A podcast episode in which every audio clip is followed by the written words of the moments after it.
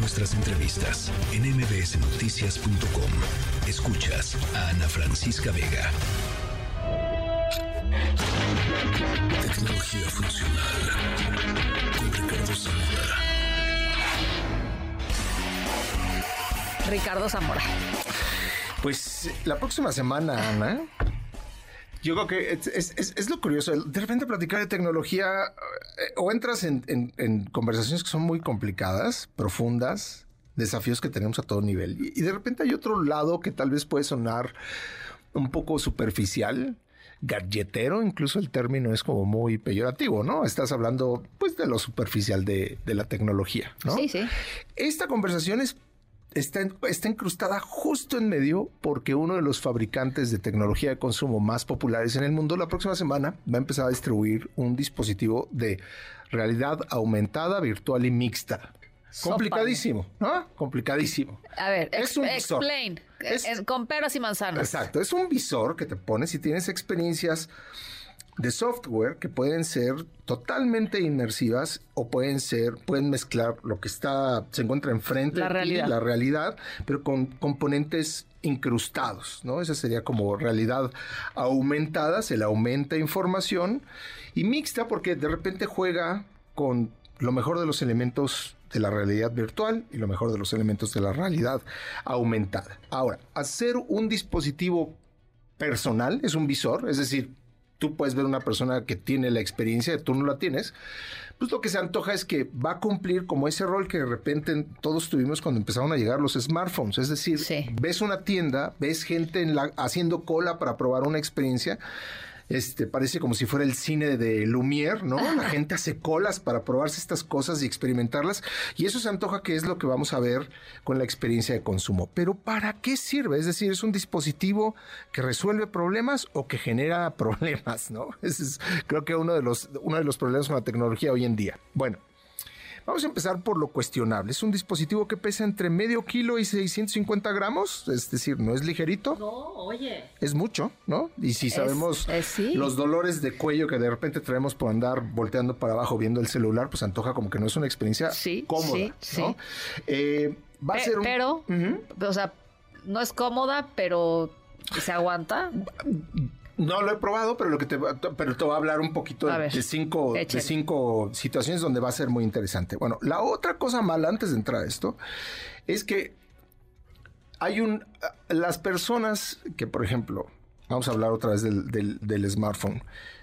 Fue todo un conflicto para empezarlo a usar para las personas que tienen las uñas largas. ¿No? Entonces de repente empiezan los comentarios de, no, claro, es que los ingenieros, en su gran mayoría, son hombres que no piensan en las usuarias femeninas o las personas que tienen las uñas largas. Ocurre lo mismo porque es un visor y entonces las personas que se maquillan evidentemente no van a tener una muy buena experiencia, ¿no? entonces, te digo, hay varias cosas a nivel consumo que, hoy eh, en día que ya los eh, expertos en tecnología de consumo los la están evaluando. Pero yo te voy a decir donde sí le veo mucho futuro. Y ahí, aquí voy a trazar rapidísimo cinco líneas para entender por qué pienso que es una decisión acertada apostarle a esto.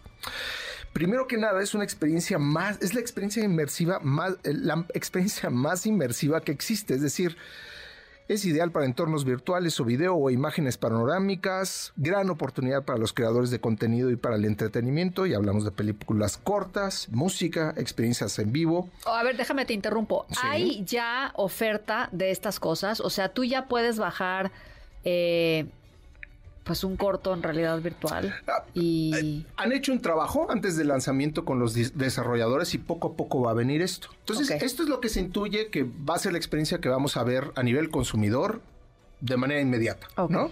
Eh, lo segundo, nos permite construir o conocer lugares antes de que nos encontremos físicamente en estos. Entonces, arquitectos, diseñadores industriales, paisajistas. Órale, eso está súper loco. Industria inmobiliaria, industria automotriz. O sea, armas tus, armas tus, tus, este, tu, la casa que quieres construir y te metes a la casa y ves tu casa, la casa que tú... Hoy se realiza, pero con dispositivos mucho más caros. Es decir, hay personas que entran a un edificio y empiezan a diseñarlo con experiencias de realidad mixta y le entran a la computadora y de repente pues empiezan a, acelerar sus procesos de producción, ya sea de mobiliario, de adaptar un espacio para habitar o de construir las oficinas para determinada organización o empresa. Ya se hace.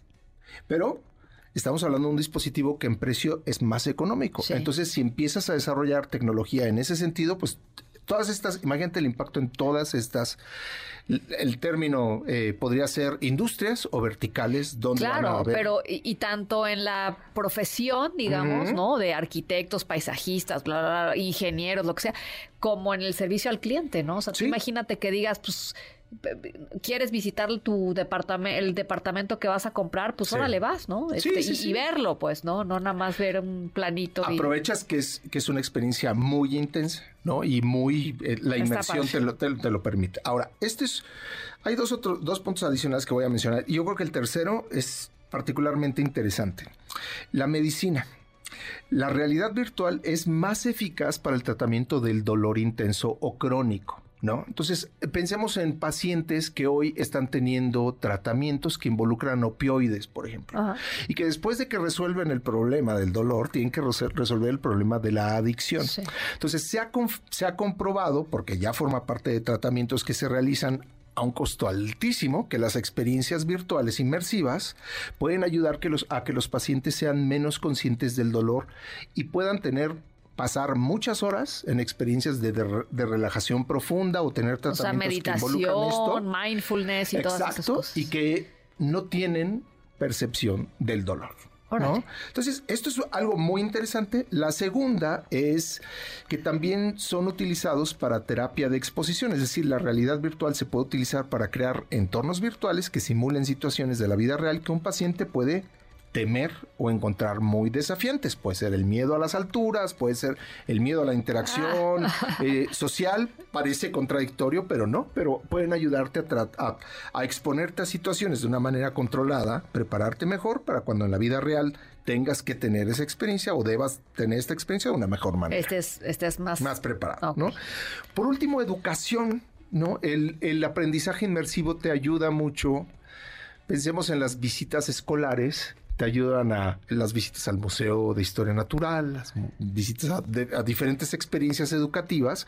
La verdad es que sí ayudan a acelerar el que las personas aprendan o se hagan del conocimiento. Entonces...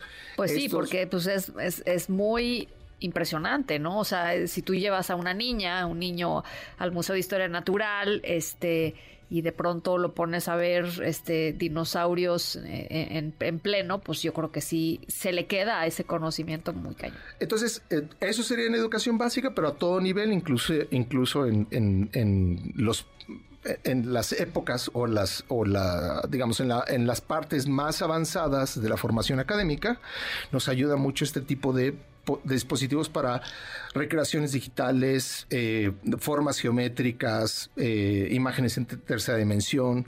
Pensemos en cirujanos, pensemos en especialistas de diferentes disciplinas que se van a apoyar de estas tecnologías para su preparación académica. Entonces, yo, te, yo, yo te diría Sí, hoy nuestra conversación va, va más allá del, de que este sea un dispositivo de consumo. Yo, yo pienso que este dispositivo va a ser el más cómodo, el, el que va a llegar a las masas, el que va a acercar esto a cualquier persona. No, definitivamente es un dispositivo que tiene de costo casi 3.500 dólares. Sópale. Entonces, sí, claro que para otras industrias y para otras necesidades donde la solución tecnológica hoy es, eh, se encuentra, digamos, en las decenas o centenares de miles de dólares, pues evidentemente el contar con una nueva plataforma de costo menor va a ayudar a poder tener, aprovechar la innovación tecnológica para resolver desafíos, ¿no?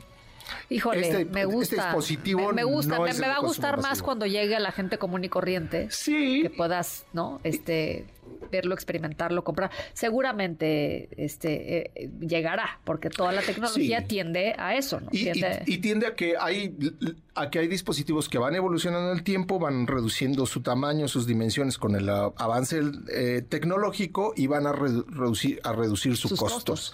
Entonces, el que primero invierte o apuesta a estas tecnologías, mientras demuestre que tiene los recursos para sostenerla en el tiempo, son los que más avanzan. Muy interesante apuesta, no son los únicos que están en ese, digamos, este fabricante tiene competidores. Y eso es por donde viene esta tecnología. Esto ayuda a conocer un poquito más por donde vamos a ver las experiencias para decidir si hace sentido o no para lo que nosotros vamos a hacer, ¿no? Ay, me va a gustar porque es, muy emocionante. La, la, o sea, es muy emocionante cuando pruebas estas cosas y seguramente harán contenidos increíbles también. ¿no? Sí, apuesto a que lo primero que vamos a ver es cuando lleguen los dispositivos al país o a los países donde se encuentre disponible, largas colas de personas tratando de recrear esta experiencia. Zamora va a romper su cochinito. no, no, creo. no otra vez. Zamora va a romper su cochinito, ya lo veré. Zamora y Pontón, o sea, más pontón que yo, yo creo que más pontón que yo. No sé, no lo sé. Este, yo estoy segura que de ahí se van a ir a comer chilaquiles, desayunar chilaquiles ya con sus lentes de realidad virtual. gracias, Zamora. Muchas gracias, Ana.